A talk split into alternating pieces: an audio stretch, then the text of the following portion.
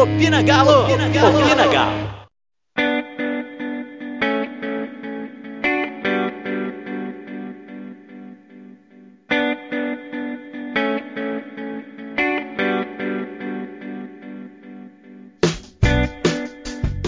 Bom dia, boa tarde, boa noite. Sejam bem-vindos a mais um Opina Galo. E antes de mais nada, tô puto. O Clube Atlético Mineiro não pode se abdicar do campeonato como vem fazendo durante diversos anos. E comigo está o Felipe, nosso glorioso editor, tudo no podcast do Opina Galo. Bem-vindo, Felipe. Fala Diego, fala Douglas. É, o Atlético mais uma vez decepcionou né, no Campeonato Brasileiro, mas tem muita coisa para rolar ainda e vamos seguindo aí. E como o Felipe adiantou, tá o nosso dog por aqui. Douglas, sem muito lamentar, me fala uma coisa positiva. Fala Diego, fala Felipe, fala galera aí que tá ouvindo a gente.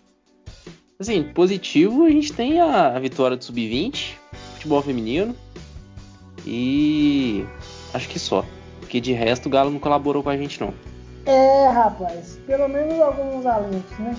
Gente, vamos debater sobre.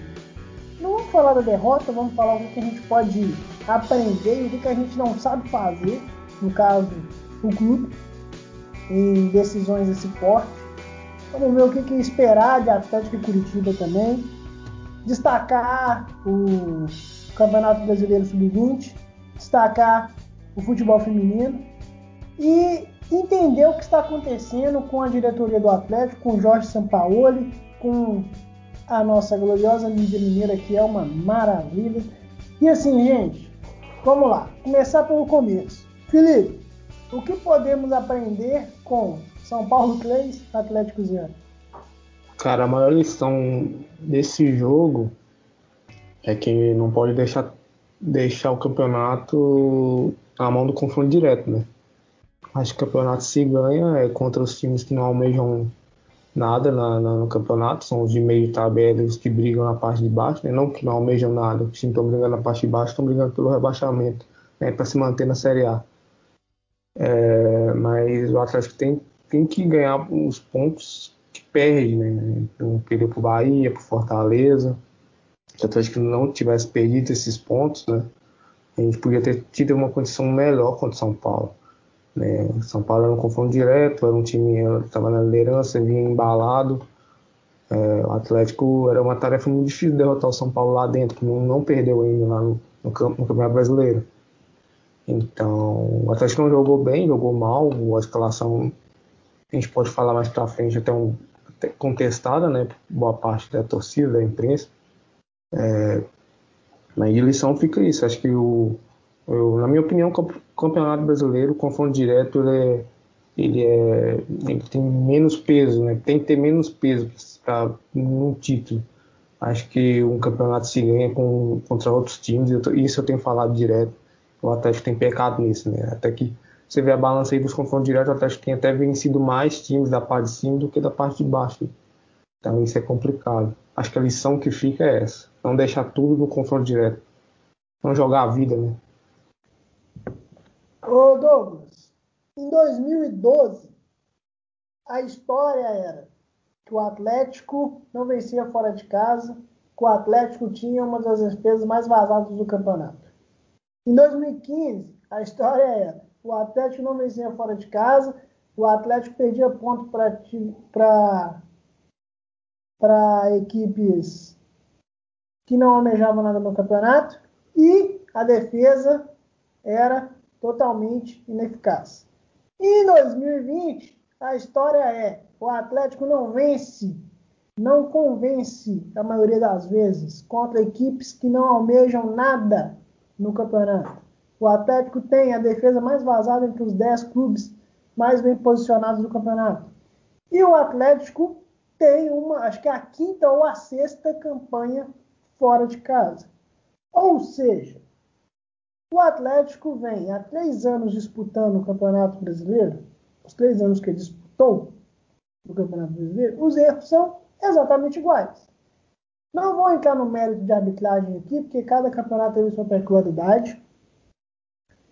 Mas a questão é: até quando a gente vai repetir as mesmas cagadas? É uma situação bem complicada, né, Diego? Porque, assim, o campeonato de pontos corridos geralmente ganha o time mais regular.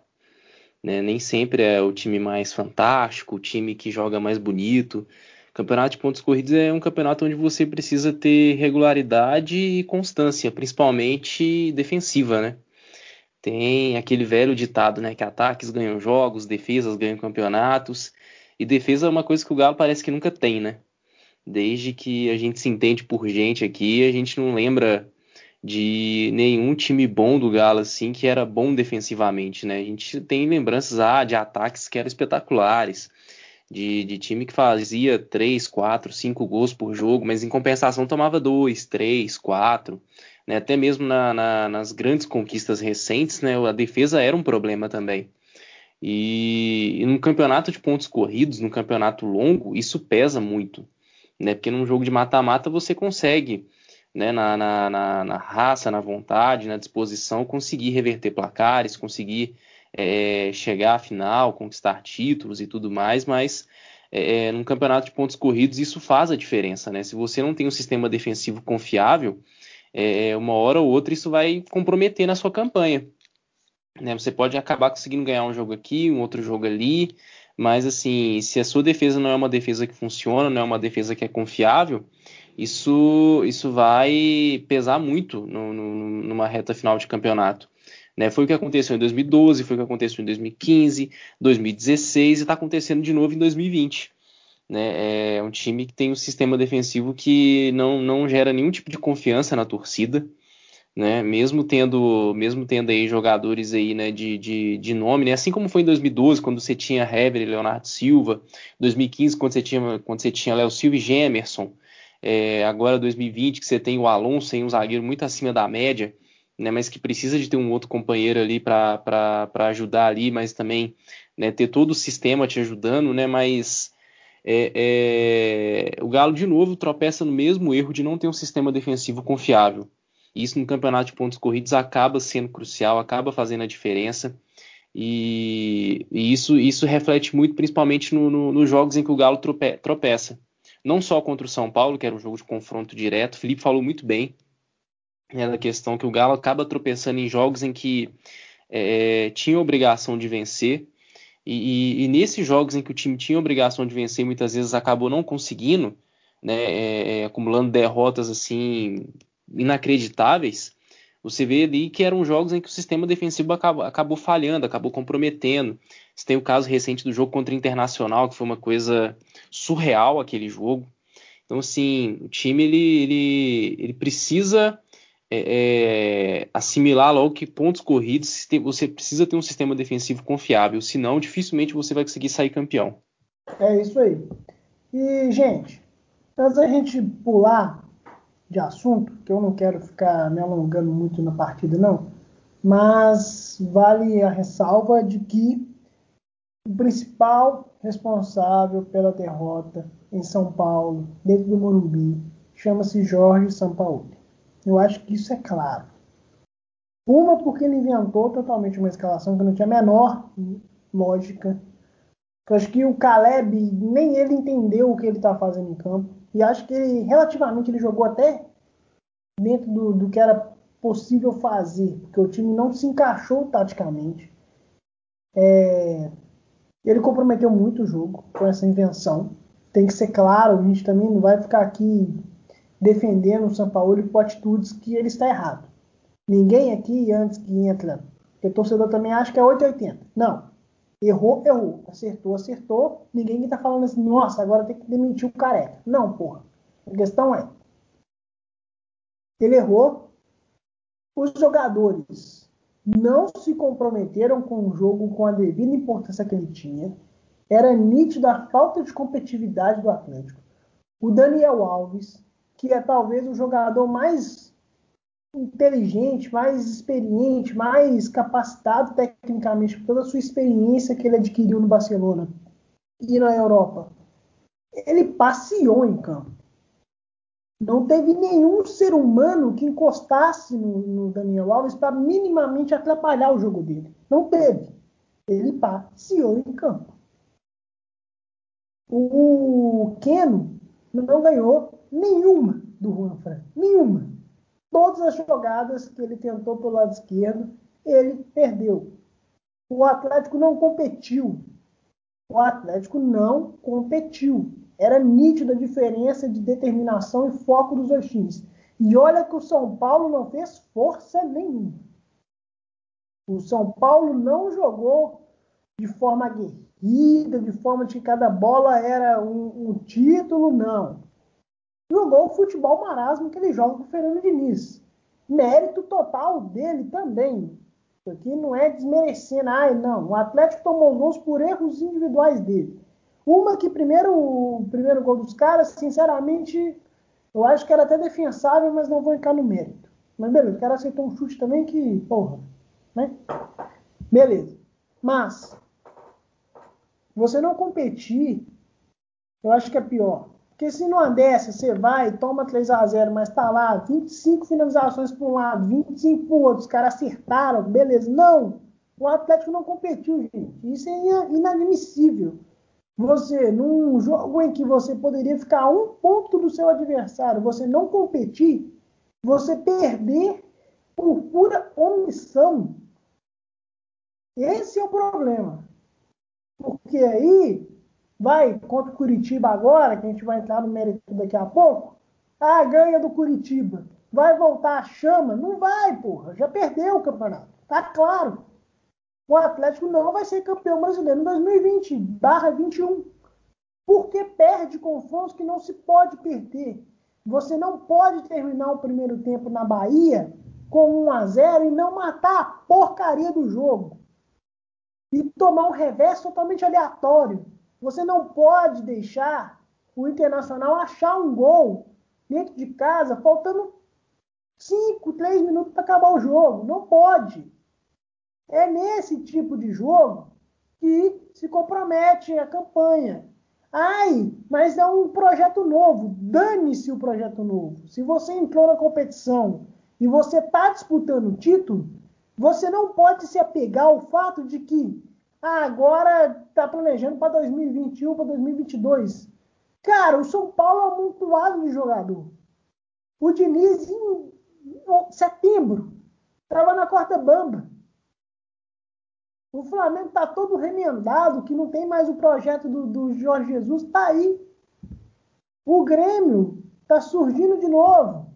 O Internacional, uma bagunça política danada, está lá competindo.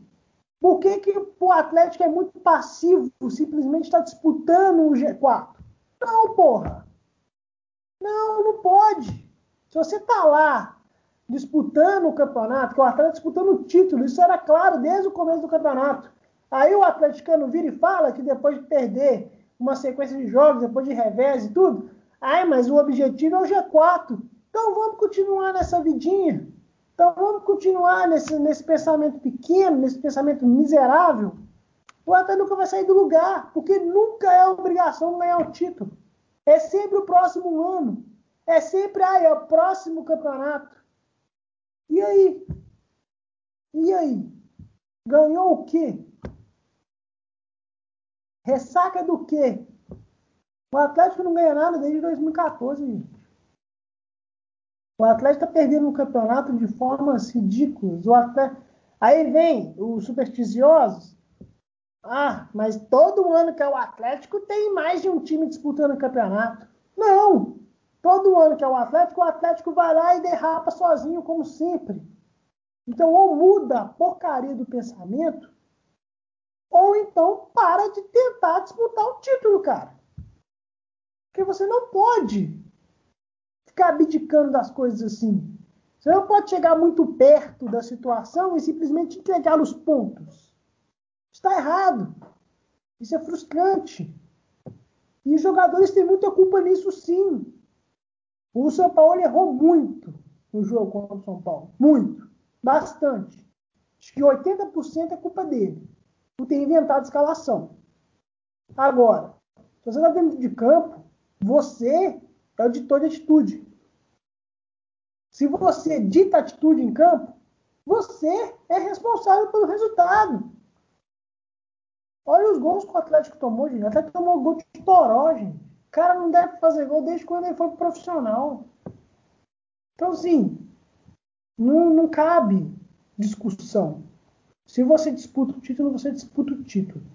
Aquilo para mim foi um claro sinal de, de abdicar, disputar o título. Por uma razão que não existe. Porque o Atlético foi eliminado na Copa do Brasil na primeira fase por um time que ninguém faz a menor ideia. O goleiro dos caras era um goleiro de boné, à noite. E o Atlético perdeu nos pênaltis para esse time. O Atlético foi eliminado na Sul-Americana num confronto totalmente ridículo. Então, assim, qual é o mérito desse time para ele virar e simplesmente abdicar de ganhar o título? Porque você abdicou de ganhar o título. Então, gente, fica a reflexão é até quando a torcida vai ficar nessa passividade também. Ah, não é chegar, agredir, fazer aquela bobagem que fizeram, não. Que até certo ponto tem lá as suas relevâncias e tudo. Não vou entrar no mérito. Mas, ficar nessa, de cada situação ruim, é, arrumar desculpa para levantar moral? Não. Não mesmo. A gente está disputando o título, é para disputar o título. Não é para se contentar com simplesmente G4, não. Independente da situação. O Douglas, é, temos agora o confronto contra o Curitiba. O que, que, a gente pode esperar? O que a gente não pode esperar? O que, que você acha que pode acontecer aí, cara? É, para o jogo contra o Curitiba, a, a, expectativa é de uma vitória, né? Porque é, contra um time que está brigando para não cair, né, jogando ainda mais em casa, é a obrigação de ganhar. É, o Galo ele precisa, por mais assim, né, que a campanha do segundo turno, né, do, dos primeiros jogos do segundo turno tenham sido melhores do que esses primeiros jogos do primeiro turno, ainda assim o Galo tem uns tropeços assim que são inadmissíveis. E o time precisa melhorar o, seu estilo de jogo. Tem tempo para isso, né? Porque é, é, tem uma semana e meia de preparação para poder apresentar um bom futebol no sábado. Então, assim, é, o time entra em campo com a obrigação de vencer, primeiramente, e de demonstrar um bom futebol, né? Porque o investimento foi feito, né? É, o, o, elenco, por mais que seja um elenco jovem e tudo mais, por mais que ainda tenha carência de uma peça aqui, outra peça ali, ainda assim é um elenco qualificado, é um elenco bom, é um elenco que sabe, que a gente sabe que, que, que pode jogar muito mais do que vem jogando nesses últimos dias. É, diferentemente de muitos de seus concorrentes, tem tempo para treinar, não tem essa dificuldade né, de jogos aí quarta domingo, quarta domingo, quarta domingo. Então, assim, tudo, tudo tá a favor para o Galo conseguir é, é, é, jogar um bom futebol. O time agora precisa corresponder a isso. E sábado é uma grande chance de, de, de, do time poder voltar a demonstrar um bom futebol, né? Porque vai pegar um adversário que é frágil, com todo respeito ao Curitiba, um clube tradicional e tudo mais, mas é um time muito frágil, um time que, que pela, não só pela sua posição da, da na, na, tabela, mas pelo que vem jogando, é, é um time que demonstra muita fragilidade. E vale lembrar, o Curitiba perdeu para o Botafogo. Botafogo que até outro dia era o lanterna do Campeonato Brasileiro. Então, assim, é, é, é, é, mais do que obrigação o Galo vencer esse jogo de sábado. Né? É, a gente fica na expectativa aí do Sampaoli é, conseguir corrigir os erros que ele mesmo fez contra o São Paulo.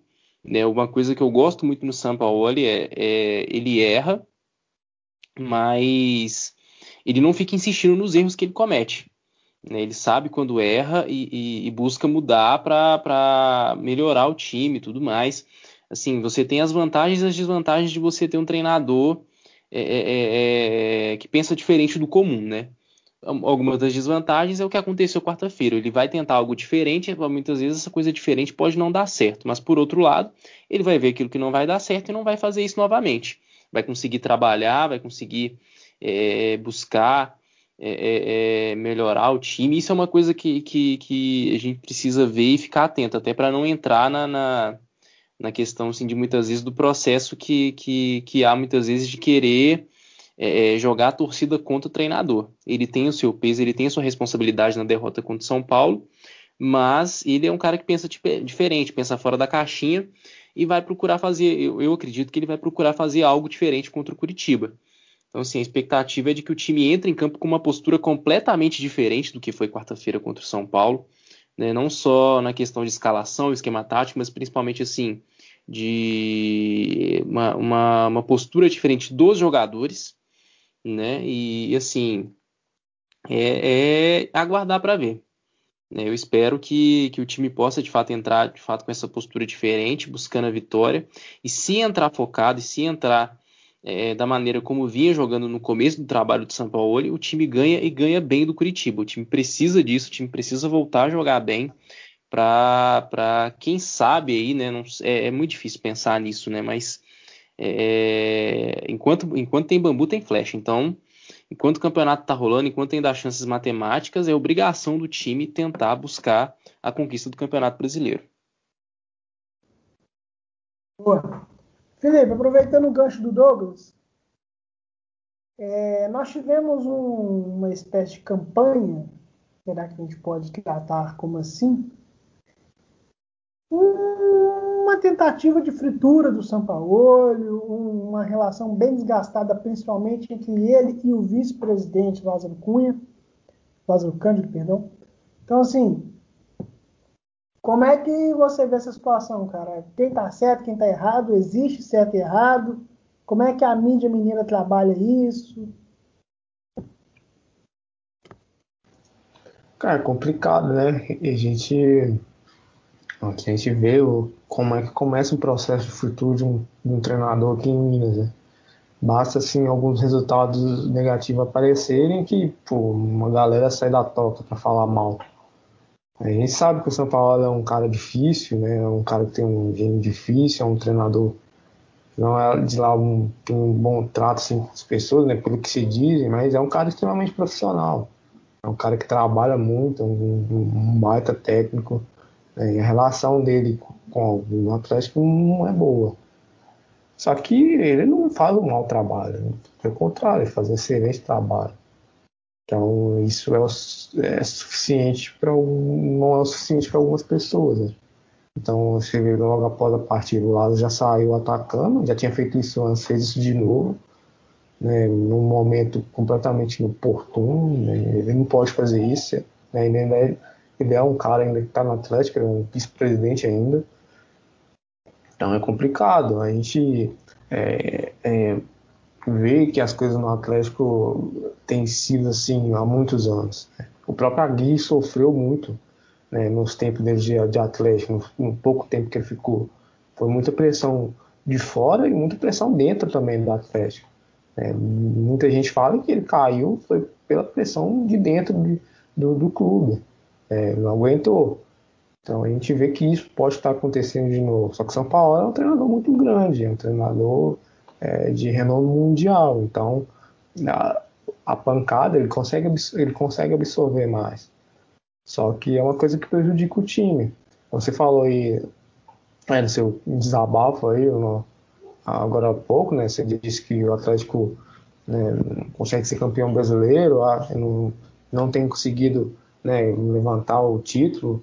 Eu acho que pouco, pouco a gente faz para conseguir esse título, né? Você desde 2016 a gente está sempre batendo cabeça, né? Todo ano é três treinador, né? a gente não consegue é, implantar um trabalho sequer. Então, no ano que a gente pode ter isso, a gente pode seguir um caminho, né? com pouco tempo, esse processo de fritura já começar, a gente daqui a pouco vai estar na estaca zero novamente, a gente vai voltar de onde a gente começou. Então, cada vez que a gente reinicia um trabalho, né, é, dá um restart no trabalho, a gente fica mais longe do título. A gente nunca fica mais perto. Se o título não vier esse ano, como eu sempre tenho falado, né, se não vier nessa temporada, né, na próxima a gente vai estar mais próximo, porque vai ter um trabalho em curso, né, um, um, estilo de jogo já solidificado, né, jogadores mais adaptados no time, né, vai vir mais jogadores, né, o elenco vai ser melhorado para o ano que vem. Então a gente vai estar mais próximo, com o trabalho já pronto. O próprio Diniz aí, o que é líder do Brasileirão, ele está um ano e meio em São Paulo.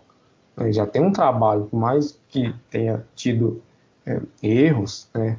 Ele sofreu também pancadas lá no São Paulo. São Paulo também é um clube que vive um jejum né, de títulos é, até até maior do que o, o, do Atlético, né? O Atlético foi campeão em 2014, o São Paulo foi, foi campeão em 2012. É, tá em, teve uma situação complicada lá. E o Diniz conseguiu, com o trabalho, reverter a situação e hoje é líder do Campeonato Brasileiro com uma certa folga. Né? Então ele teve um tempo para amadurecer o trabalho. E o São Paulo também precisa, precisa aqui.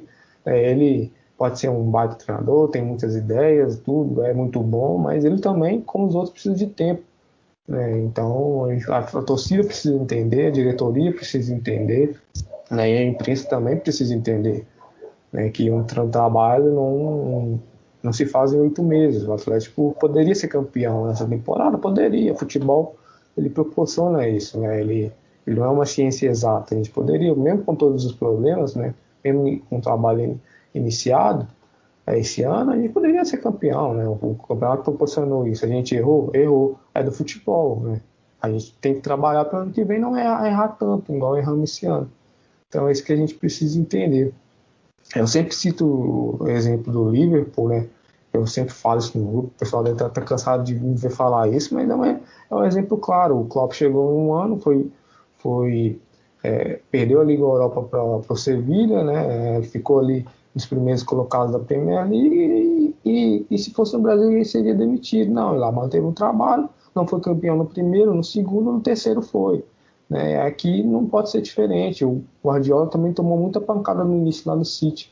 Né? Falava, falavam que, nossa, aí, o cara é um gênio fora lá na Espanha, mas aqui na Premier League não conseguiu. Falavam isso dele. No segundo ano ele já meteu um título do campeonato inglês com, com, com muita diferença no segundo colocado. Então é isso, a gente tem que, tem que seguir o curso que o futebol ele, ele precisa, o trabalho tem que ser solidificado para vir as conquistas. Né? Então não é diferente, é, não vai ser diferente aqui. Né? E a gente está desde 2016 batendo cabeça e, e, e, por isso que o título fica cada vez mais longe. E dessa vez a gente está no caminho e não pode sair dele.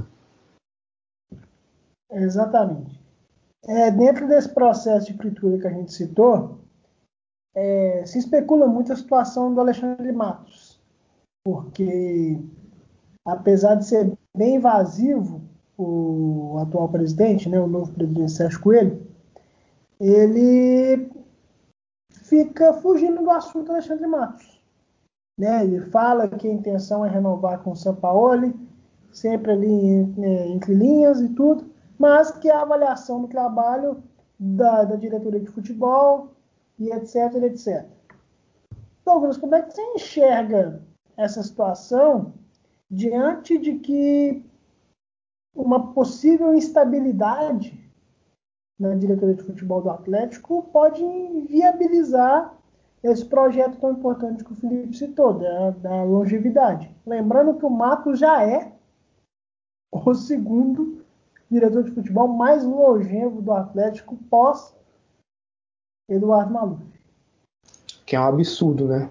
Só interrompendo o Douglas rapidamente, é um absurdo isso. Isso mostra muito o, o que é o, o, Atlético nos últimos anos. Né? Ele não tem nenhum ano e é o, o segundo mais longevo depois do Maluf. Né? É surreal isso.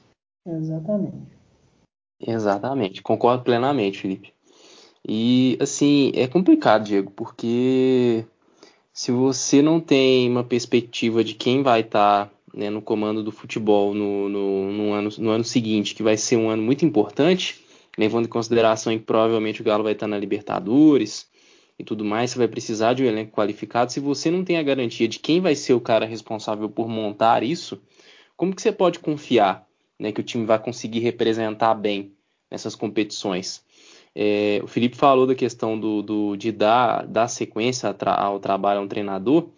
Acho que assim, se você tem um diretor de futebol que é competente, como é o caso do Alexandre Matos, você também precisa dar tempo e dar continuidade para que ele possa continuar trabalhando também.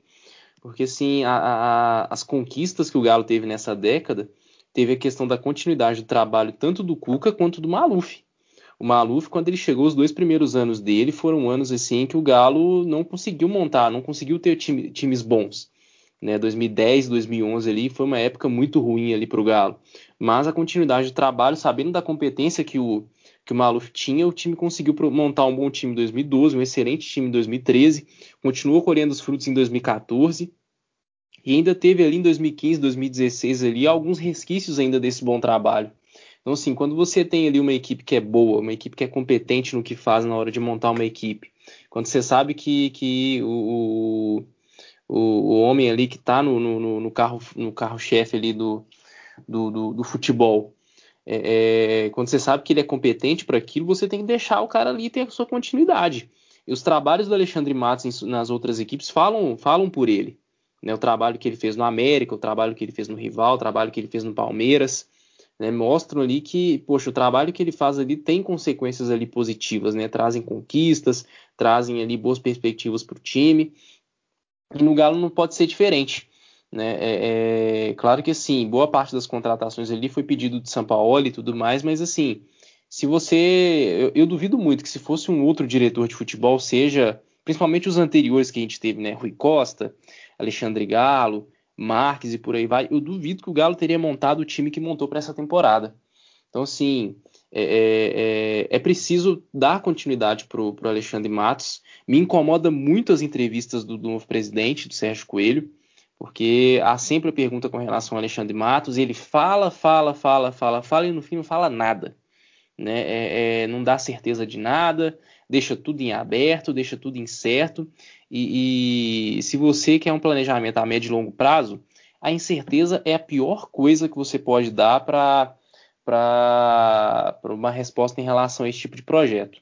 Então, assim, eu sou muito a favor da continuidade do Alexandre Matos, acho que o trabalho dele ainda vai render muitos bons frutos para o Galo, mas esse tipo de incerteza incomoda, acredito que incomoda não só internamente, quando, como externamente também. Porque, beleza, o Alexandre Matos vai, vamos supor, o Alexandre Matos vai embora vai trazer quem para o lugar dele? Quem é que vai comandar o futebol do Galo ali?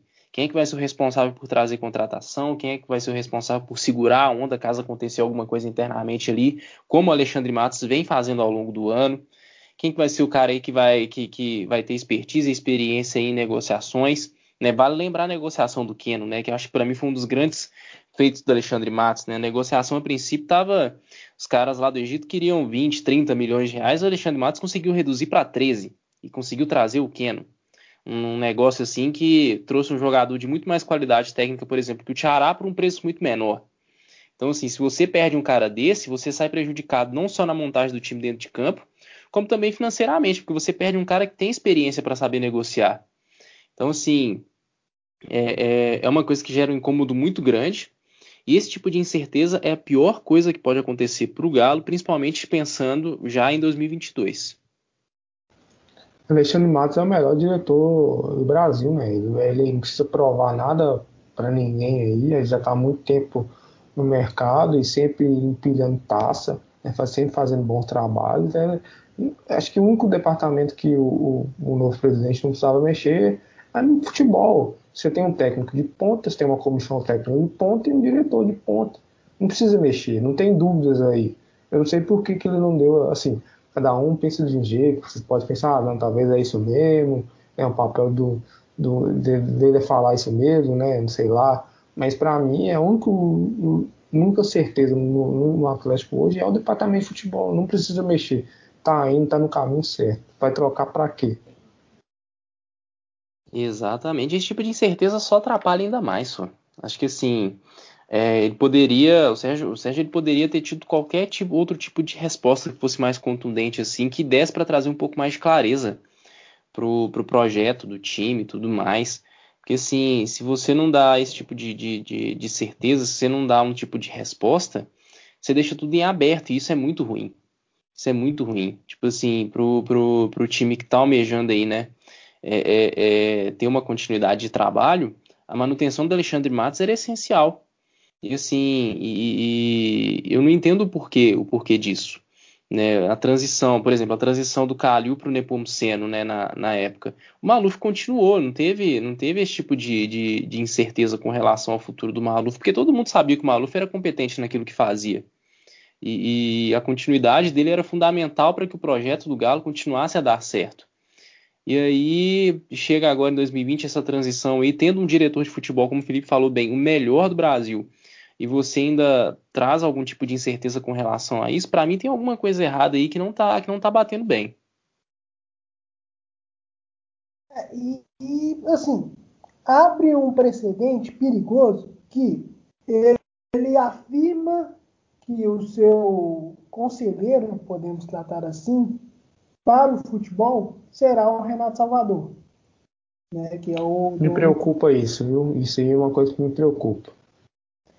Então, é, ele será né, o dono do, do, do grupo Mater Dei, que foi quem intermediou, tanto que a negociação foi fechada na sua residência, o Jorge Sampaoli.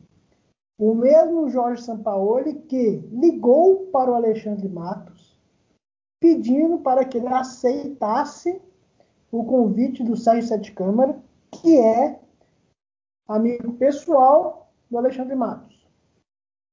O mesmo Sérgio Sete Câmara que afirma na sua saída que a transição com o Sérgio Coelho seria feita de forma a continuidade do trabalho. Então, liga a situação. Você tem um presidente e um ex-presidente, né, que será o ex-presidente, que tem um discurso alinhado sobre continuidade do trabalho. O mesmo cidadão que intermediou a situação do Sampaoli será o braço direito do, do atual presidente, do Sérgio Coelho, na área do futebol eu não sei exatamente qual a competência do Renato Salvador nessa área, mas quem sou eu para julgar um sujeito que tem o patrimônio que ele tem? Mas, assim, é... se todos esses quatro indivíduos estão envolvidos, quatro a cinco indivíduos estão interligados, já que um depende do outro e um só veio porque o outro veio e etc. O que aconteceu nesse meio termo aí? Porque o o Alexandre Matos ele não veio só porque ele é amigo do Sete Câmara. Ele veio porque o grupo formado por Ricardo Guimarães, por Rubens Menin, por, pelo Rafael Menin e pelo Renato Salvador falaram: olha, queremos você. Ele não veio porque ele é amigo do presidente. Não. Ele veio porque tinha um projeto, tinha grana, muita grana envolvida em investimentos. E todos concordaram que ele, por ser, como o Felipe bem disse, o melhor diretor de futebol do país, disparado. Disparado. Se você tirar o Alexandre Matos hoje do, do Atlético, você vai trazer quem? Você vai deixar o Renato Salvador ser o diretor de futebol do Atlético? Afirmando. Não sei qual a competência dele para tal. Você ter muito dinheiro e movimentar as coisas com base no dinheiro é uma coisa. Agora, você gerir um departamento ser responsável por uma transição de informação entre o, super, o superior e o subordinado, que no caso é o presidente, que é o caso do técnico, entre ele ali tem o, o gerente de futebol, que é o Andreata, que a gente não faz a menor ideia do que ele exatamente faz, mas está lá. Então, assim, é, é perigoso, é arriscado e é estranho, porque se todo projeto é pautado nisso, o que, que vai mudar? E outra, é, qual será o papel do Dino Chavari? Já que ele também veio numa gestão anterior do Rui Costa, por ser próximo do Rui Costa, continuou no Atlético mesmo na saída do Rui Costa, tá lá a base, é até bom a gente tocar nesse assunto, né, que ganhou, é o atual líder da Copa do, do Brasileiro Sub-20, perdeu a semifinal para o Vasco, né, agora na Copa do Brasil. Mas e aí? Qual que é a relação deles? Do diretor de base, do diretor de futebol, do presidente, do técnico? Existe diálogo ou não existe? É uma situação bem difícil, né, cara? É, é, é, Nossa, é até difícil de falar, porque é muita confusão, né? Porque o discurso é um, depois o discurso muda, e aí fica difícil de, de entender qual que é a, qual que é, afinal, o tipo de ideia que, que esses caras têm almejando o, o futuro, né? E aí, assim, o ruim é que, assim, o tipo de discurso que o Sérgio Coelho vem adotando é, é deixa uma série de incertezas, né? Não só sobre o, o, o Matos, mas também você citou sobre o Júnior Chávar e tudo mais, né? E aí, assim, cara, você coloca, você pode estar tá colocando em xeque todo um projeto a médio e longo prazo, né? Baseado aí nesse, nesse discurso, assim, que você não toma nenhum tipo de posição, né? Então, é, é, é algo que preocupa, né? É, seja na questão aí da manutenção ou não do Matos, né? Que até agora a gente não sabe o que, que de fato eles pensam, seja aí nos nomes que são ventilados aí para talvez ocuparem o lugar o lugar do, do Matos caso ele saia.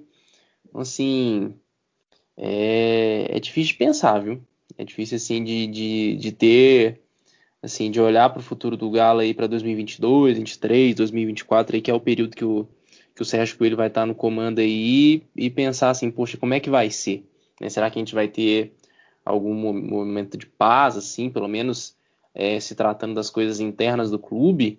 Assim, até o momento a gente não, não tem nenhum tipo de certeza. Isso incomoda muito. Esse é o tipo de coisa assim que não, não poderia vir, né, da, da diretoria aí que está chegando, né? Eles deviam ter um, um, um discurso assim um pouco diferente para para tranquilizar a torcida e tudo mais, né? Mas mesmo assim é complicado, viu? É, é difícil de, de, de assim, tentar pensar em alguma coisa, assim, baseado no que, no que a gente tem ouvido do, do, do, do Sérgio Coelho. É, e assim, o problema maior, e eu acho até que o discurso em si dele não é de tudo ruim, mas a forma como esse discurso é feito é danosa para a imagem dele.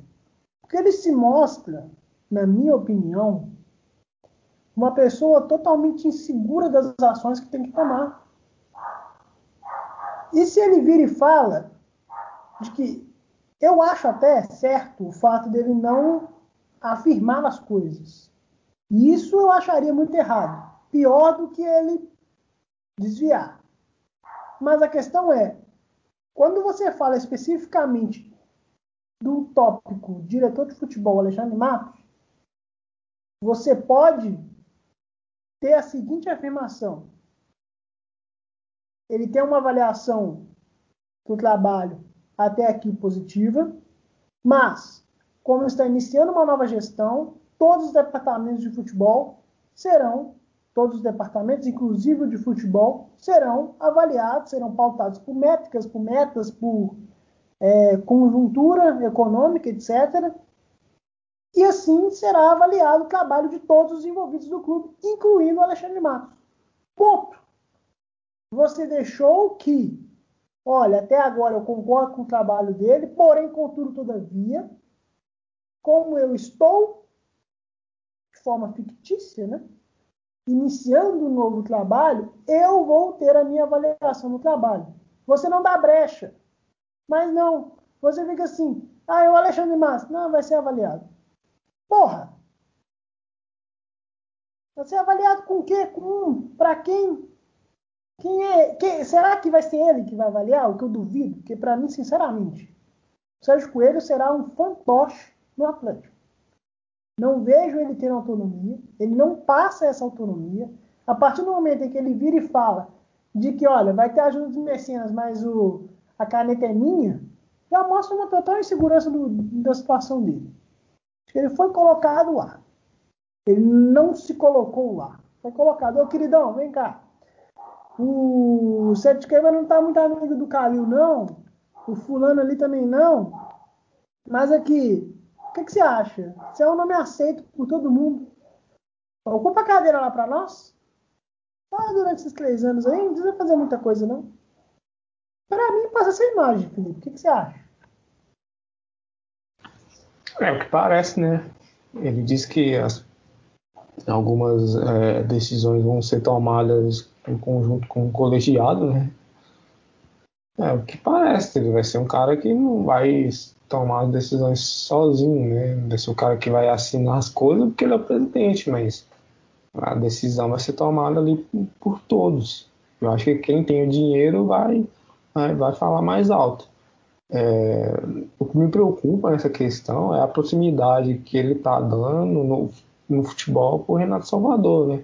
Nada contra, é um cara que está ajudando no Atlético e tudo, né? Tem dinheiro, tem, tem tudo, mas o que, que, o que, que ele entende de, de futebol? O que, que ele entende de vestiário? Né? Ele já entrou dentro do vestiário, ele sabe como é que é que lidar com o jogador no dia a dia? Não sei, isso, isso é coisa importante, não é só administrativo, né? Tem um papel ali do, de lidar com o atleta, que é o mais complicado. Porque não é qualquer um que, que consegue lidar com um vestiário. Né? No vestiário pós-derrota, né? no momento de, de crise, no momento de dificuldade financeira, quando o salário atrasar, quem que segura? Né? Então é complicado. Né? Eu acho bom o Atlético ter essas, esses caras perto, né? São os caras que estão ajudando aí a funcionar o Atlético, né? botando dinheiro, né? Com uma mentalidade empresarial muito boa, né? Que são caras de sucesso aí no, no, nos negócios, mas né, tem um limite aí, né? Quando chega no futebol, aí não, aí já é de outras pessoas, né? Que não, pra, na minha opinião, não são eles. É de gente que, que é especializada, de gente que está no futebol há muito mais tempo né, que lida com o futebol. É legal o Renato Salvador ser um cara próximo do, presidente, né, vai ser um cara próximo do presidente, mas o futebol tem que ser um cara do ramo, tem que ser o Alexandre Matos. Né? Então é acho que, isso que eu acho. Assim, acho legal ter esses caras perto do Atlético, mas eu fico um pouco com medo de, do quão próximos vão ficar ali do futebol. Né? As decisões deles no futebol vão, vão atrapalhar ou ajudar o Atlético. É, é sempre bom ter, ter essa pulga atrás. Gente, para a gente finalizar o programa, vamos só destacar, né, eu já pincelei aqui sobre a questão do sub-20, mas vale destacar também o futebol feminino do Atlético, ganhou nos pênaltis do rival, é, foi até legal, né, porque até o último minuto do, do jogo elas estavam ganhando, aí as meninas empataram, e o banco do Cruzeiro estava comemorando praticamente o título, perdendo os pênaltis. É, e como diz o nosso glorioso amigo Douglas, débito ou crédito, velho?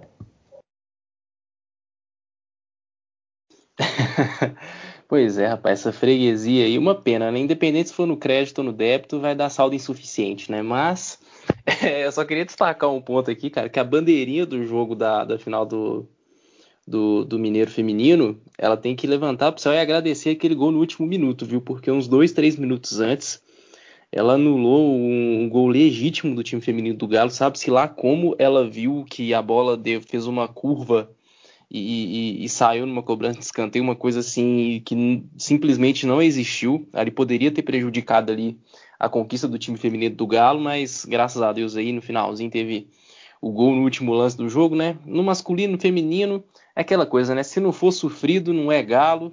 E aí foi foi aí com altas doses de sofrimento também no feminino, né? E aí nos pênaltis é, é, a gente contou aí com a, com a defesa da, da goleira ali que foi determinante para a conquista do, do estadual e é muito legal isso, né? Ver o, o time do Galo aí, o, o time feminino evoluindo, né? Porque quando começou né, era, começou é, em parceria com, com, com, um time aí que tinha um projeto social, esqueci o, o, o, nome do time aqui agora, mas agora o time vem montando de fato aí uma equipe mais forte e tudo mais para competir. Na Série A2 aí chegou perto de conseguir é, é, a vaga para a próxima fase, acabou ali por um detalhe não, não conseguindo, né, por uma combinação de resultados.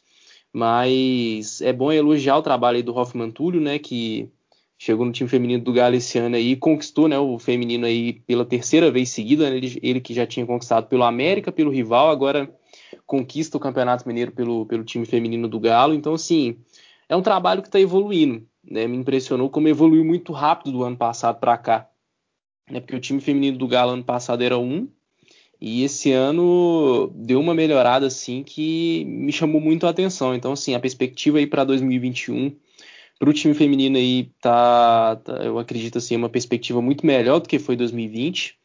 Então, assim, e, e tá começando a colher os frutos, né? O Campeonato Mineiro foi o primeiro aí primeiro grande fruto aí que o time tá, que o time feminino está conseguindo colher. E eu acredito aí, quem sabe, ano que vem o acesso aí para a elite do futebol feminino, né? E só dar uma, dar uma destacada também com relação ao sub-20, Diego, que teve a vitória aí, né? Você comentou aí de, de, de 3 a 0 né? Foi um jogo aí que o time ganhou bem fora o baile, né? É, é, é, me chama muita atenção uma coisa que tem no time sub-20, mas está faltando no time profissional, que é a questão da bola parada, né? É, gol de falta. Aconteceu aí o Guilherme Santos, aí, o artilheiro do, da base, aí, meteu um gol de falta aí, coisa que está faltando no profissional, né? O time conseguir fazer um gol aí com, com cobrança de falta e tudo mais.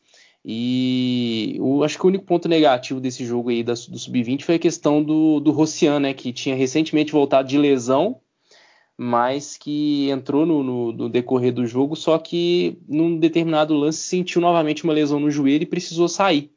E aí, assim, ainda não, não sei se ainda há alguma atualização, se ele teve constatado alguma lesão ou coisa assim, mas fica a torcida para que não tenha sido nada grave, porque é um jogador que acabou de voltar de uma lesão grave no joelho aí recentemente.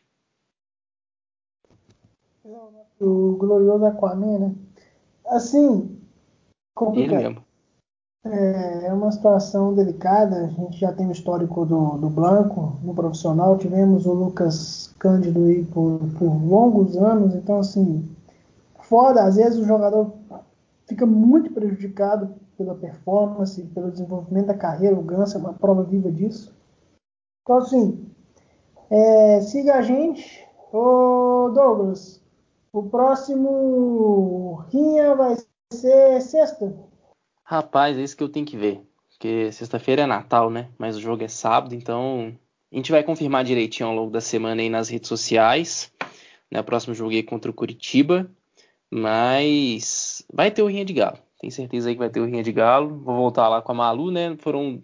Eu não, não gravei semana passada contra São Paulo e coincidentemente o Galo perdeu de novo, então é, meio, que, meio que virou uma obrigação você gravar o Rinha de Galo para poder. pro time poder voltar a vencer. Porque tá difícil.